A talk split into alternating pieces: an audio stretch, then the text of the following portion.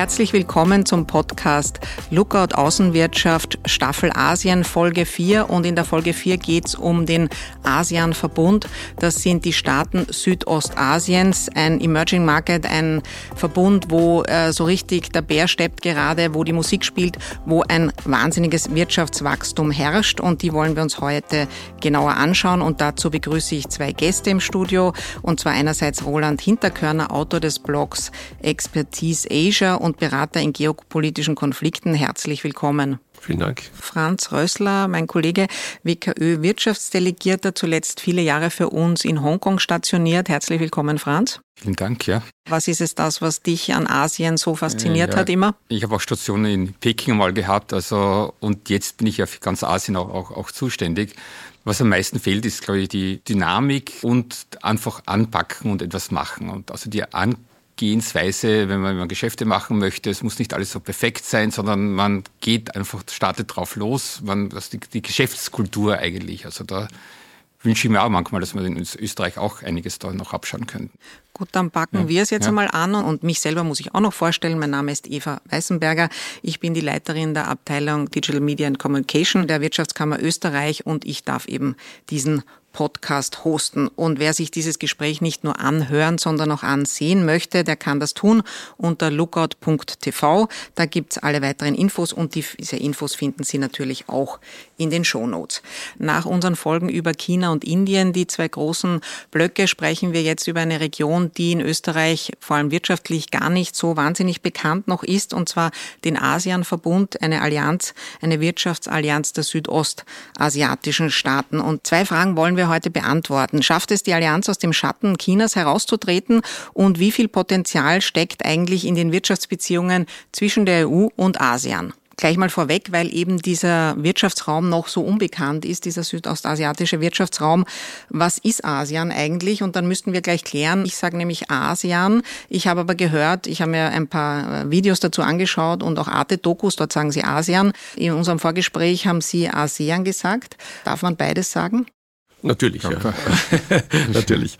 Äh, aber um Ihre, auf ja. Ihre Frage einzugehen, ich meine, ASEAN ist ein, ein uh, Sammelsurium von zehn uh, südostasiatischen Staaten und man findet sich in einer Blockbildung in einer Welt, die nicht nur unipolar sein wird, sondern multipolar sein wird.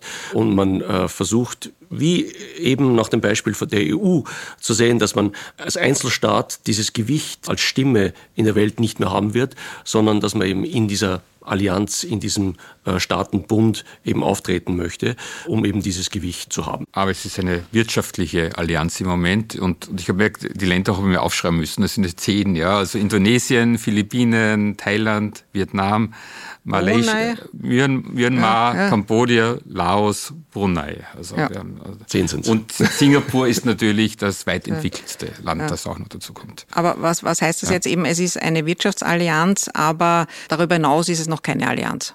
Nein, also es kulturell. Ist ein, Staat, ein, Staatenbund, der eigentlich auf eine wirtschaftliche Zusammenarbeit dieser zehn Länder äh, ausgerichtet ist die aber durchaus auch politische Ambitionen haben, weiter sich zu entwickeln. So wie wir wahrscheinlich auch mit der Europäischen Union begonnen haben, eine, eine Freihandelszone mal zu schaffen, Stabilität auch, auch, auch, auch irgendwie zu garantieren, die sich aber dann auch weiterentwickeln wird. In dieser Phase stehen wir jetzt gerade. Die Freihandelszone der Länder untereinander haben wir schon. 99 Prozent der Produkte können ja innerhalb der, von ASEAN ohne Zölle weitergeliefert werden. Und man kann auch leicht den Ursprung eines Produktes äh, erwerben, wenn man 40 Prozent Wertschöpfung von einem Produkt innerhalb mit Vormaterialien aus einem dieser Länder zusammenbasteln kann, kriegt man den Ursprung äh, Made in ASEAN und kann damit in alle anderen Ländern ohne Zölle das eigentlich weiterliefern. Vielleicht ein, ein Punkt. Äh, die EU ist zwar ein, ein Teil des, äh, der westlichen Gemeinschaft, ja, aber äh, kann sich durchaus positionieren als vielleicht noch relativ neutraler Partner von ASEAN. Also es ist nicht so eng zu sehen, wie zum Beispiel jetzt die chinesische und amerikanische Beziehung sehr, sehr konfrontativ ist. Ja. ASEAN könnte auch durchaus oder hat die Möglichkeit, nicht im Wettbewerb, sondern als Partner von dem nächsten Block next door wahrgenommen zu werden, nämlich Indien. Ne?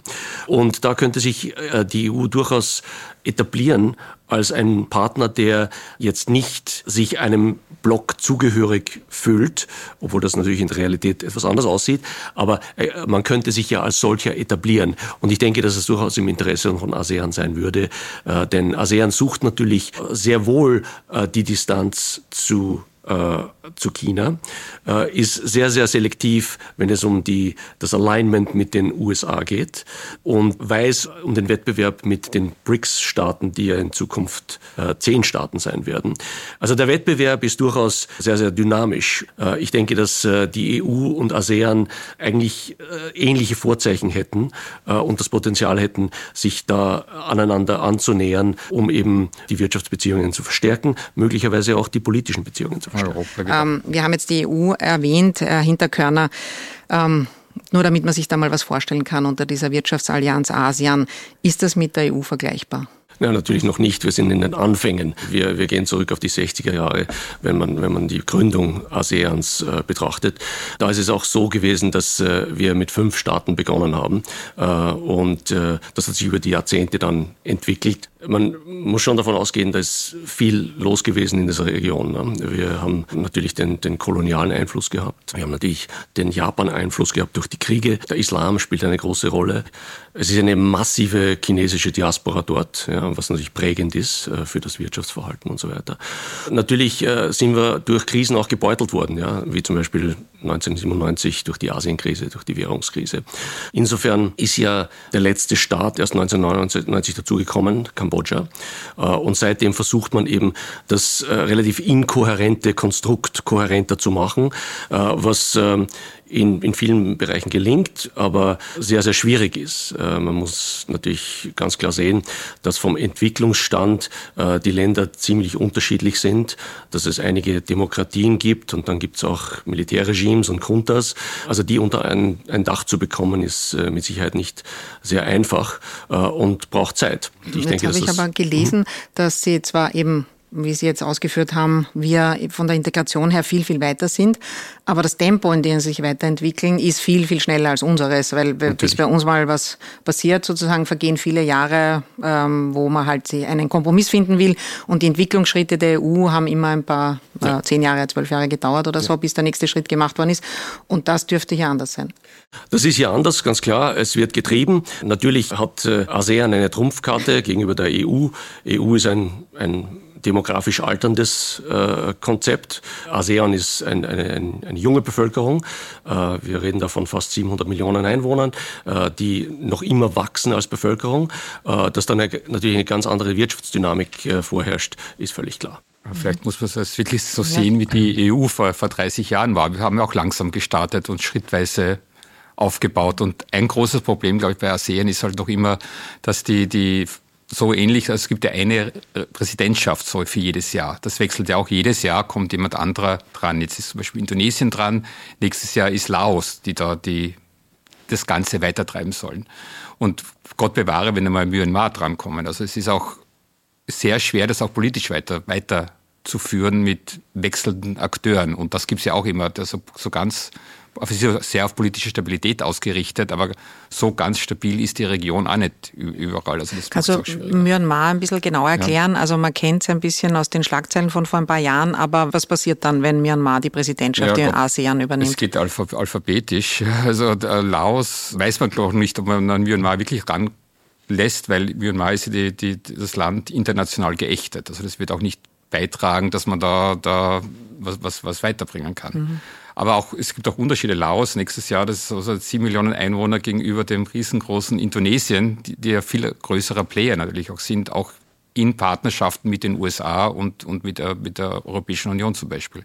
Das Ganze ja, glaube, ist ja auch ja, Ich glaube, da kommt natürlich rein, dass, dass das Ganze ja. jetzt kein einheitlicher Block ist. Ja. Und wir sehen das ja auch in, mhm. in Europa, dass es nicht immer einheitlich ist. Wenn man äh, jetzt äh, die Ukraine-Frage betrachtet, äh, da gibt es einige Outliers. Äh, wenn man die Palästina-Frage oder die Gaza-Frage betrachtet, so ist es auch sehr fragmentiert äh, in ASEAN. Einige sind halt vom Naheverhältnis zu China äh, sehr bestrebt, die chinesische Agenda voranzutreiben. Laos wird das sicher tun im nächsten Jahr, weil es eben sehr nahe an China ist, weil die Belt and Road, wenn wir vielleicht noch darauf zu sprechen kommen, Projekte in Laos äh, sehr äh, stark vertreten sind.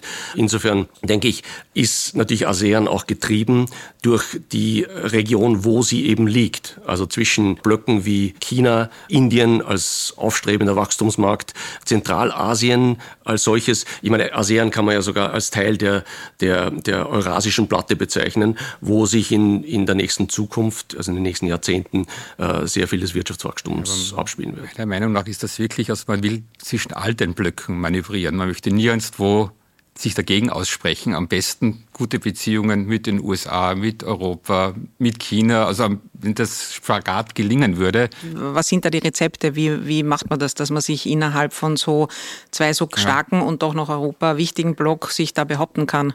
Na, allgemein ist halt der Spagat ist auch deswegen schwierig, weil man wirtschaftlich auch von den Akteuren sehr abhängig ist. Also der, der größte Wirtschaftspartner von ASEAN ist China. Also und, und großer Geldgeber auch mit, mit Welt- und Road-Initiativen. Also und wo die Wirtschaft äh, praktisch äh, das Geld auch hergibt, das spielt auch oft politisch halt bei einigen Akteuren, vor allem jene, die es mehr brauchen, auch, auch die Musik. Also, das wurde jetzt schon zweimal ja, erwähnt. Können wir das mal definieren? Ja. Was ist damit genau gemeint? Was macht China da genau? Na, China äh, ist jetzt in einer Phase, die haben ja mit viel Erfolg die ganze Infrastruktur in China schon ausgebaut, äh, sind jetzt ein globaler Wirtschaftsplayer, Weltmacht, 20 Prozent der, der Wirtschaftsleistung und hat jetzt auch Ambitionen, mehr außerhalb von China auch tätig zu werden. Das ist einerseits schon um die, mit Belt and Road Initiative, um da vielleicht auch Infrastruktur weiter in anderen Ländern auszubauen, die dies mehr benötigen würden. Also werden Projekte finanziert, auf Kredite, also nicht Gratisgeld, sondern äh, Kredite, um auch die eigene Bauwirtschaft zu exportieren.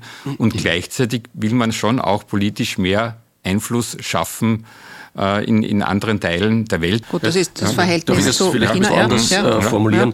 Ja. Äh, ich meine, wenn wir kurz auf China einen Schritt ja. zurück machen, äh, es gibt ja so viele äh, Stimmen im Mainstream-Media-Bereich, die sagen, dass China wirtschaftlich abschwingt. Ja.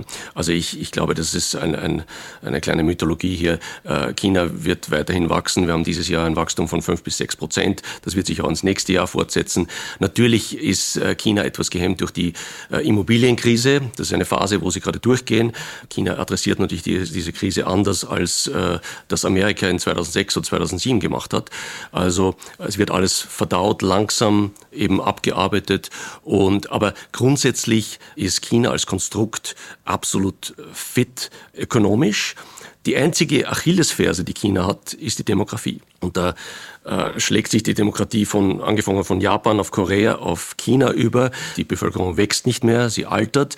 Äh, und China hat gelernt äh, aus dem, was Japan eben durchlebt hat. Und was sie gelernt haben, hat, drückt sich jetzt in einem Konzept aus, das wir Belt and Road nennen. Das heißt im Prinzip, äh, China wird versuchen, ihr Kapital einzusetzen, äh, ihre Überschusskapazitäten einzusetzen, vor allem im Infrastrukturbau, wie du sagtest, ja. um eben in den globalen Süden generell zu expandieren. Ja, Aber heißt, auch in den Asienraum, weil also über China Asien, hatten wir die vorletzte Folge, genau.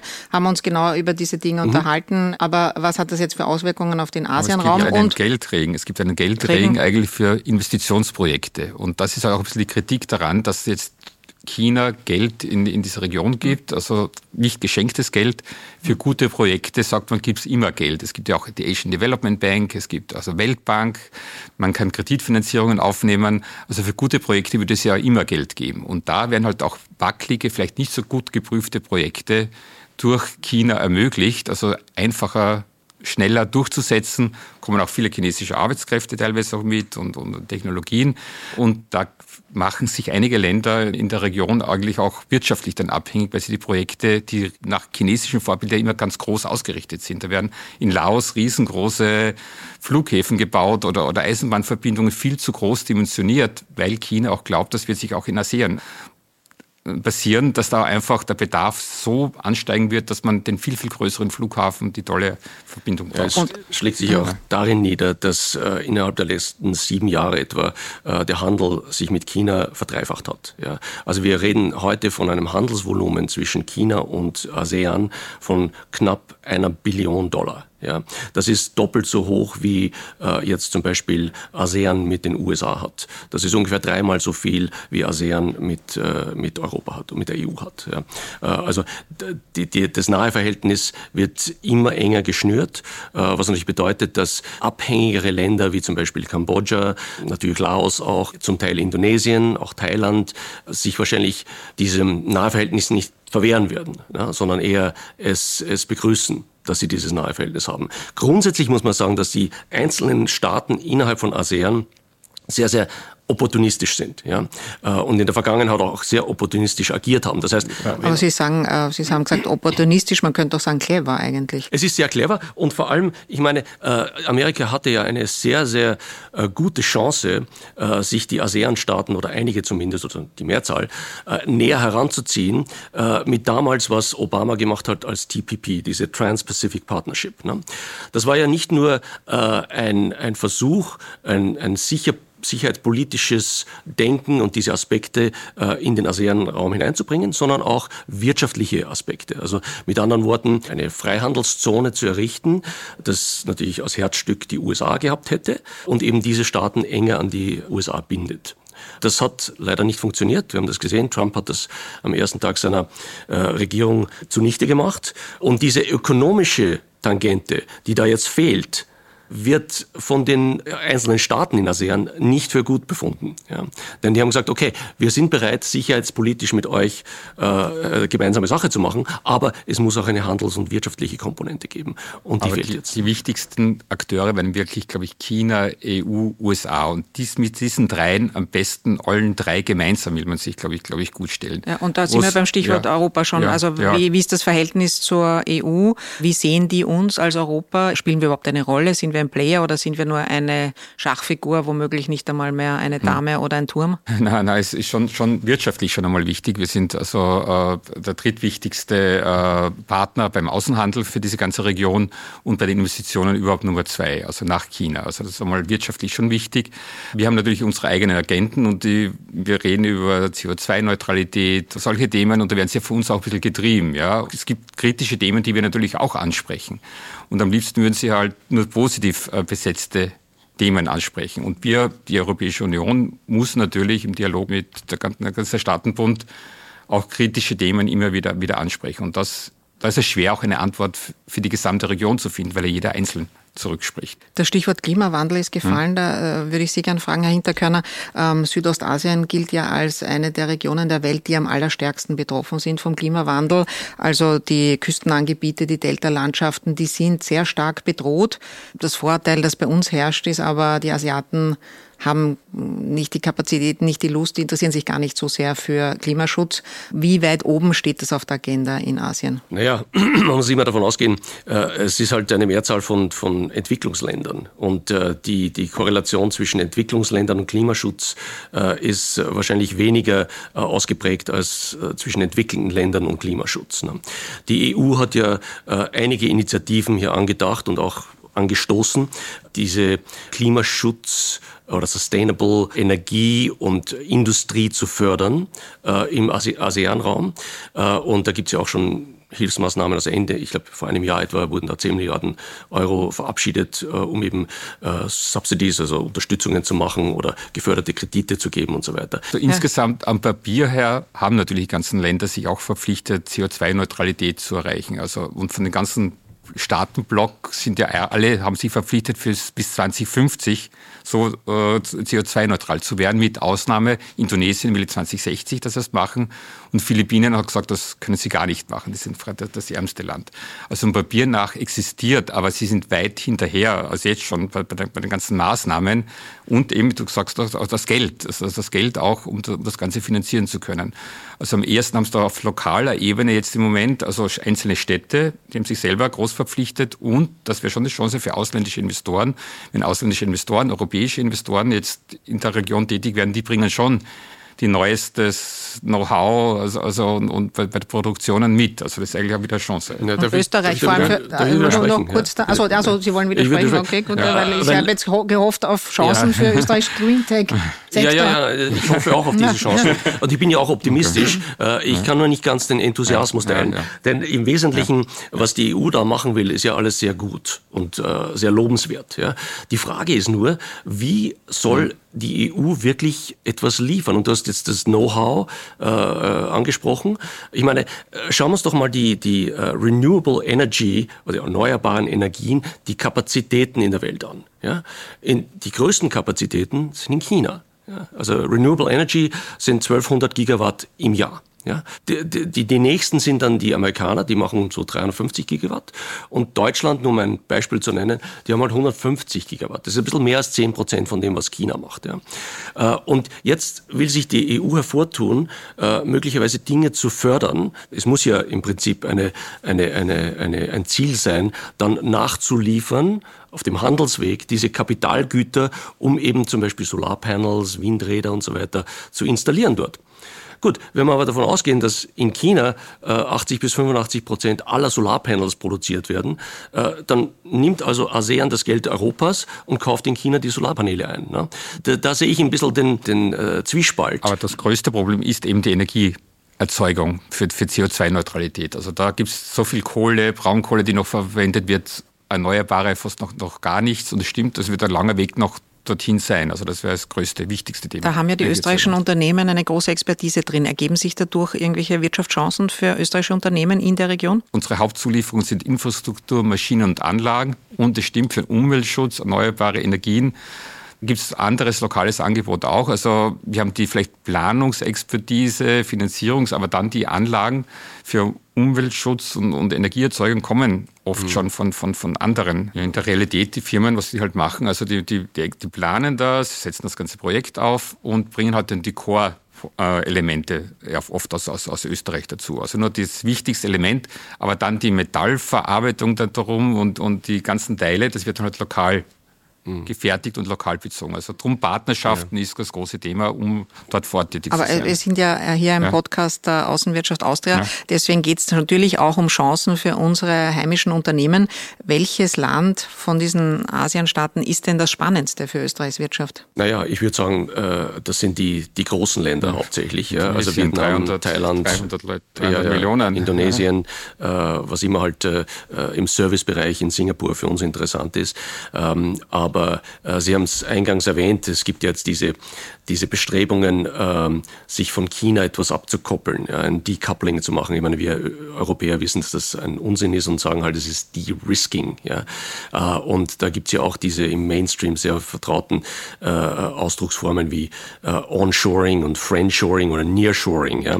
ASEAN spielt da offenbar eine riesige Rolle. Ne? Aber können Sie das alles mal auseinanderdröseln? Was, was, ja. versteht man unter dieser De-Risking-Strategie und wer betreibt die genau? Man will im im Prinzip die Exposure, also das sich aussetzen, den chinesischen Wirtschaftsraum mindern, diese Konzentration und will eben, äh, dass man eben äh, ein, ein diversifiziertes Portfolio hat äh, an Ländern, wo man eben Produktionsstätten errichtet, von denen man dann importiert. Ne? Und das ist ja nicht nur bei der EU so, sondern das ist auch bei, der, bei den USA so. Und jetzt klopft man sich hier ganz kräftig auf die Schultern und sagen, ach, jetzt haben wir aber Vietnam-Importe gesteigert und das geht jetzt auf Kosten von China oder wir haben Importe aus Mexiko gesteigert und das geht auf Kosten von China. Was natürlich eine reine Makulatur ist, denn im Wesentlichen äh, kommen die Komponenten aus den Lieferketten von China, die ja unersetzbar sind, äh, die kommen in diese Länder, werden dann zusammengesetzt und als Güter dann, als finale Güter dann eben nach Europa oder nach USA also exportiert. China ist unser zweitwichtigster Lieferant von, von Produkten weltweit, jetzt schon nach Deutschland und durchaus auch industrielle Vorlieferungen. Wir haben uns das auch angeschaut anschaut in der Außenwirtschaft, wie sehr ist halt ein China ersetzbar. Wäre ja gut, also für, für geopolitische Risiken zu vermeiden, dass man sich breiter aufstellt. Und da kommt es die ganze Region ins Spiel, äh, günstiger auch noch, noch natürlich, also im Vergleich zu, zu, zu einem China für die, für die Produktionen. Aber wir sehen auch, dass in vielen Bereichen dort die Gegebenheiten, die perfekte Ökosystem rund ums, ums, um den Einkauf halt noch nicht gegeben ist. Es gibt vielleicht einzelne billigere Produktionsmöglichkeiten, aber dann gibt es halt die, die Vormaterialien nicht, dann gibt es die Qualitätskontrolle nicht, die, die Logistik nicht. Also das perfekte Ökosystem um industrielle Produkte zu, zu kaufen gibt's, oder zu produzieren, gibt es eigentlich in der ganz gesamten Region noch nicht. Was wir aber jetzt sehen, Wann kann man damit rechnen? Also, wie, also was ist die Vision der ja. Staaten selbst, hm. dieser Wirtschaftsallianz? Wo wollen die in fünf, in zehn Jahren stehen? Und ist es dann vielleicht möglich? Insgesamt, also die, die Länder sind in einer sehr unterschiedlichen Entwicklungsstufe. Also, also vor allem an Singapur, das ist die, also die Hightech-Metropole jetzt schon, also die, die haben halt keine Produktionen mehr. Das würde wieder ergänzt werden durch Länder mit viel Arbeitskräften, äh, junger Bevölkerung, Indonesien, Philippinen, wo man eigentlich vieles produzieren könnte. Also wenn wir schaffen, diese komplementären Staatengemeinschaften, wenn die sich gegenseitig ergänzen können, hätte das schon also viel Potenzial und Macht, um noch viel stärker Also die Ambition sein, ja. ist ganz klar, ein Produktionshub ja. zu werden auf der Welt. Ja. Werden Sie China damit ablösen? Unmittelbar nein. Über Zeit natürlich, weil natürlich China eben demografisches Problem hat. Äh, und sie werden natürlich jetzt gerade, wenn es um Produktion geht, abnehmen in ihrer Bedeutung. Aber das heißt nicht, dass das ASEAN an, einer Standalone-Basis jetzt handeln kann. Denn ähm, ASEAN wird immer mehr eingegliedert in dieses Wirtschaftssystem China. Ein interessanter Punkt war ja jetzt die Demografie. Also wir haben ja vorher schon gehört und auch in den vorigen Folgen besprochen, eben China überaltert, Japan sowieso kennt dieses Problem schon länger, wir in Europa auch, die USA kennen es auch, aber Südostasien, da ist es zumindest teilweise sehr anders. Und das Interessante ist ja auch, wir hier in Europa diskutieren jetzt sehr viel über Arbeitszeitverkürzung, Work-Life-Balance und so weiter. Wie ist denn die Arbeitsmoral der jungen Menschen in Südostasien? Durchschnittsalter würde ich sagen 29,1 Jahre. Also in der ganzen Region, also wirklich eine sehr junge äh, Bevölkerung, aber auch nicht ganz einheitlich. Also wenn man sich Thailand anschaut, die werden auch bald das Problem haben, dass, dass eine veraltete Bevölkerung haben. Also im Jahr 2050 äh, werden äh, jeder vierte Asiate über, über, über 60 Jahre alt sein. Also das ist nicht nur, nur also alle, alles junge, junge Bevölkerung. Ja, und von der Arbeitskultur könnte man sich vom Einsatz, vom Stundeneinsatz, könnte man sich wahrscheinlich vieles abschauen. Also wo man wirklich sehr viel Einsatz bringt. Man möchte halt was weiterbringen. Nochmals in einer Phase, wo man besser darstellen möchte als, als, als, als die Eltern und, und es wird viel Schulausbildung viel investiert. Also die ganzen Familien, Verwandten investieren in die Zukunft eines Menschen. Ist auch bekannt. Also das, das verschulte, sehr strenge Schulsystem, wo man gleichzeitig viele mehr andere Ausbildungen auch machen muss wenn möglich, wird man auch ins, ins, ins Ausland zum Studieren gebracht und dann muss man der Gesellschaft zurückgeben. Man muss es auch jeden allen zeigen, dass man das mal weitergebracht hat. Wenn wir davon mehr Arbeiten sprechen, was heißt das? Was, wie viele Wochenstunden hat man da im Asienstaaten? Also viele arbeiten wirklich sechs Tage die, die Woche in den Hotels. Also ein philippinischer Hoteldirektor erzählt, dass jetzt wirklich einen Tag jeder mal frei hat. Also sechs Tage die Woche und dann gibt es halt natürlich auch sehr wenig Urlaub pro Jahr. Also sind fünf Tage, zehn Tage ist oft durchaus auch, auch die Norm. Also sehr wenig Urlaub und wenn man krank wird, hat man teilweise halt auch, auch Probleme, weil es für einige Zeit eine Geldvorzahlung gibt. Also eigentlich sehr Arbeitgeber freundliche Systeme, aber gleichzeitig wird das Ganze auch wieder äh, politisch dann verfärbt. Also wenn man die Philippinen anschaut, die machen die ganze Zeit extra Feiertage. Nur weil der Präsident extra Feiertage haben möchte, sagt er, okay, jetzt ist die ganze Woche wieder frei und das sehr, sehr kurzfristig. Aber prinzipiell ja. die Arbeitsmoral ist, ist eine gute. Ist die Bevölkerung weiter. ist in manchen dieser Staaten sehr, sehr jung. Und ja. das ist natürlich auch der Grund, warum wir jetzt in diese Region schauen, wenn es darum geht, qualifizierte ja. Fachkräfte nach Österreich zu bringen. Denn wir leiden ja unter einem äh, großen Fachkräftemangel. Und da gibt es viele ähm, Aktivitäten und Bemühungen, natürlich auch von uns als der Wirtschaftskammer. Die Frage lautet aber, wie können wir uns da überhaupt behaupten im Vergleich zu traditionellen Einwanderungsländern wie Australien, das ja auch sehr in der Nähe ist, oder Kanada. Und auch, wurde auch schon angesprochen, auch China hat ja Interesse aus Gastarbeitern aus der Region. Ja, das stimmt schon, weil Sie China ansprechen. China wird nicht den Fehler äh, Japans nicht wiederholen. Äh, Japan hat ja den Fehler gemacht, äh, äh, rigoros abzuschotten äh, und damit im Prinzip äh, sich zu beginnen, sich selbst zu vernichten, äh, zivilisatorisch. China wird das nicht machen. China wird durch die Belt and Road natürlich ganz natürlich junge Menschen aufnehmen im eigenen Land, äh, was sie auch schon gemacht haben oder machen. Ähm, und äh, deshalb, ja, da gibt es Competition. Aber es wird auch politisch gewollt von diesen Ländern. Also Philippinen, Indonesien haben eigene Ministerien für Migrant Workers, nennen die das. Also die wollen sogar, das sind, das sind Heroes. Also das sind Heroes, jene Leute, die die Mühen auf sich nehmen, zum Beispiel nach Hongkong oder überhaupt nach, nach Österreich zu gehen, also noch weiter weg, um da das ganze Jahr über, über, über zu arbeiten, vielleicht einmal im Jahr noch Urlaub zurückzukommen und dann das Geld wieder zurückzubringen. Und das ist ein eigener großer Wirtschaftszweig. Wenn man in Manila am Flughafen ankommt, gibt es einen eigenen Counter, wo man einchecken kann und, und durchgehen kann, zum Beispiel, äh, wenn man ein Migrant Worker ist. Also das wird sehr, sehr gefördert und man ist weiterhin auch noch, in den Philippinen, weiterhin auch noch in den Philippinen auch noch mitversichert. Aber was sind denn die Rezepte, dass wir diese fleißigen, tollen, ähm, motivierten Menschen zu uns bringen? Visa-Erleichterungen, ganz klar. Ja, denn äh, das ist vielleicht jetzt in Österreich, ich weiß nicht, wie es in Österreich genau ist, aber äh, in Deutschland wahnsinnig schwierig ne? äh, und in anderen Ländern wahrscheinlich auch. Man muss natürlich äh, sehr stark investieren in Sprache. Ja, das ist ein echtes Hindernis für uns oder für ganz Europa, äh, denn das ist eine englischsprachige Welt. Sie ist zwar in Asien, aber es ist eine englischsprachige Welt. Ne?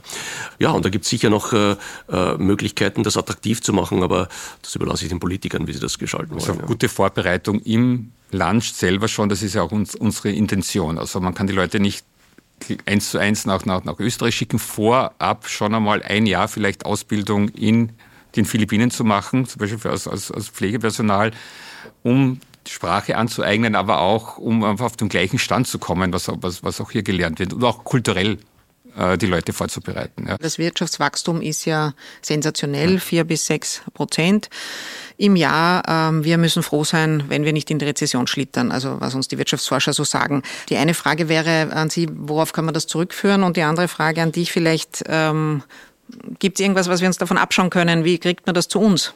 diesen Spirit. Also, also sind schon wieder so skeptisch. Ja, nein, nein, ich will nicht der Skeptiker äh, hier Holland sein. Kritisch, aber, ja. also. aber man muss natürlich schon sich vor Augen halten, wir sind momentan im, im Brutto Inlandsprodukt, wenn man das jetzt zum Beispiel mit der EU vergleicht, sind wir ungefähr auf der Hälfte der EU, ja, äh, zumindest in PPP-Terms, also Purchasing Power Parity Terms. Ne? Äh, äh, in nominalen Terms sind wir wahrscheinlich bei einem Viertel oder so. Ne? Das Wirtschaftswachstum ist zwar sehr rasant, aber es hängt halt alles sehr stark an, und ich will nicht schon wieder darauf zurückkommen, aber an China. Nicht?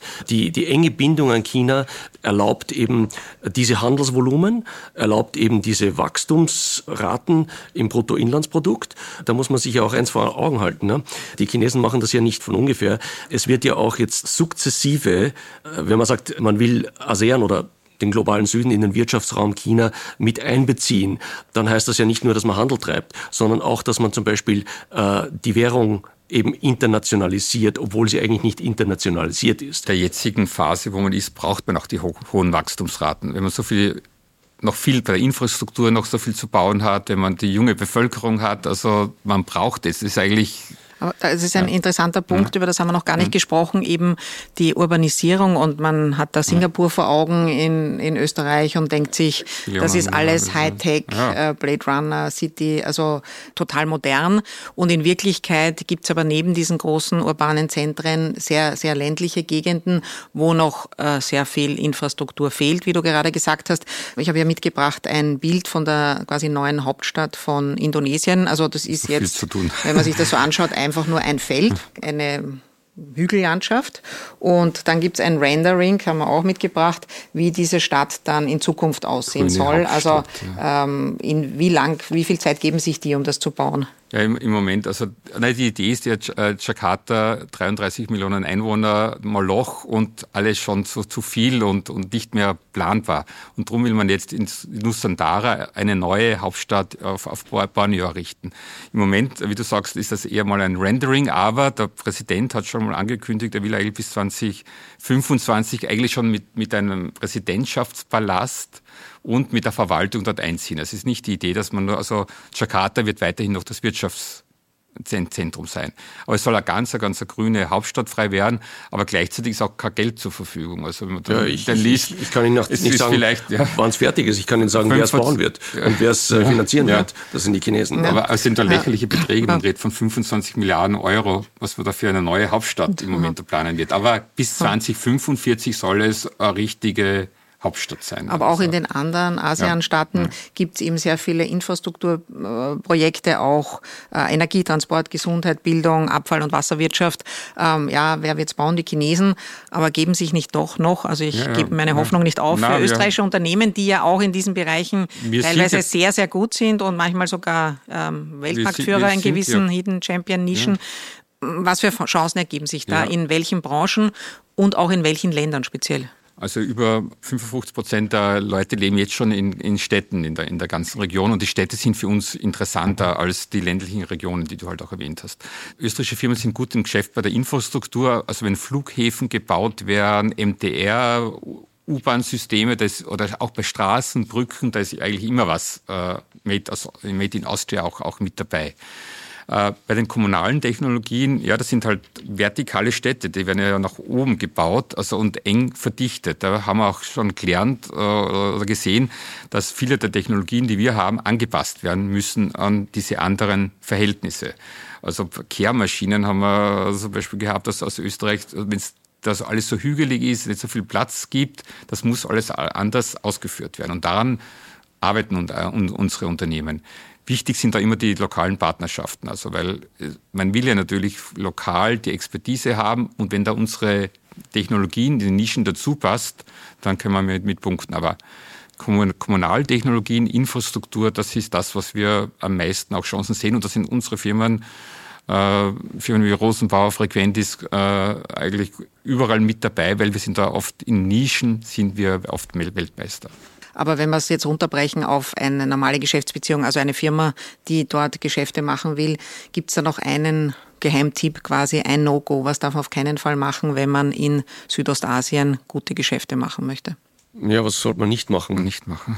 Was soll man machen? Eigentlich gibt es die man machen soll. Also, also äh, auf die Distanz wird man den Markt mal nicht erobern können. Das ist ein, ein, ein teurer Fernmarkt, ja. der vor, vor, Ort bearbeitet werden muss. Und diese persönlichen Partnerschaften, also diese persönlichen Kontakte, persönliche Vorstellungen auf hoher Ebene, also ist auch sehr hierarchiebewusst, das zählt halt so. Und das habe ich oft gesehen, also wenn dann nur der reine Verkäufer dorthin mhm. fährt und, und versucht, seine Produkte zu verkaufen, dann wird man halt gleich am Anfang nicht so groß hochrangig reinkommen, zum Beispiel bei, beim Geschäftspartner. Also Hierarchie, Höflichkeit, ja auch mit der Mentalität leben zu können, dass es halt immer so zitzelweise die Informationen für Projekte gegeben werden und man muss dann immer wieder Antworten liefern, dass oft Expertise aus deren Meinung oft nicht so viel wert ist. Also man will für Technologien will man bezahlen, aber für die Expertise da Geld zu bekommen, schon viel schwieriger. Also wir müssen uns da auch sehr, sehr anpassen. Also es ist eine sehr schnelllebige Kultur. Diese ganzen WhatsApp und WeChat, der schnelle Austausch, zitzelweise ja, und immer da zu sein für den Geschäftspartner, weil der immer wieder kleine Fragen hat. Also das erfordert auch von unserer, unseren äh, Leuten da viel Geduld, Anpassungsfähigkeit, Expertise, aber es ist ein super tolles Abenteuer natürlich auch und es macht wirklich wahnsinnig Spaß, sich da in andere Kulturen einzutauchen. Und es ist ja auch, das habe ich gar nicht erwähnt, landschaftlich eine wunderbar schöne, schöne Region, hat, hat super Essen, die Leute, die, die Wertschätzung, die man den Ausländern entgegenbringt, uns Europäern entgegenbringt, das können wir oft gar nicht erwidern. Also ja, mir fallen haben. im Prinzip zwei Dinge ein. Das erste ist, wir haben ein gutes regionales Netzwerk. Ja?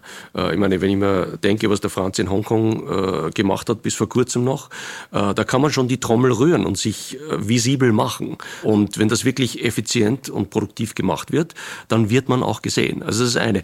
Und das andere ist, vielleicht sollten wir auch als Österreicher jetzt in dem Sinn eine entsprechende Lobby haben gegenüber der EU und gegenüber Brüssel. Weil wenn die, die Spanier es schaffen, ja den, den, den Palm Oil Import ja, ja. abzudrehen, dann sollte es auch äh, Österreich gut anstehen, zu sagen, Brüssel, wir brauchen das, hängt euch mal in die Seile. Ja? Also Ich denke, dass das die zwei Ansätze sind, ja. Gut, das ein, äh, war jetzt ein sehr äh, gutes äh, Schlusswort. Danke dafür. Einerseits für die Werbeeinschaltung unserer Büros in Südostasien von der Außenwirtschaft Austria. Gleichzeitig natürlich haben wir auch in den letzten Jahren und werden das in den nächsten Jahren weitertreiben, unsere Präsenz in Brüssel, unser Lobbying in Brüssel als Wirtschaftskammer Österreich dort verstärkt, weil genau das, was Sie sagen, auch sehr wichtig für Österreichs Wirtschaft ist. Dann vielen Dank für diese Einschätzung, Expertise, ähm, diese Insights in den Südostasien ostasiatischen Raum. Vielen Dank fürs Kommen, meine Herren. In der nächsten Folge werde ich mit Christian Kiesberg dann wieder eine Zusammenfassung machen. Wir werden uns anschauen, was wir in diesen drei Folgen gelernt haben über ganz Asien, eben über den ASEAN-Raum, über Indien und über China. Und liebe Zuhörerinnen und Zuhörer, wenn Ihnen diese Folge gefallen hat, dann bewerten Sie uns bitte gut im Podcatcher Ihrer Wahl, damit wir ein noch größeres Publikum erreichen können. Und natürlich wie immer noch mehr Informationen über die Wirtschaftsmacht Asien gibt es auf lookout.tv. Wirtschaftsstories aus aller Welt, aus erster österreichischer Hand, aktuell fundiert und inspirierend.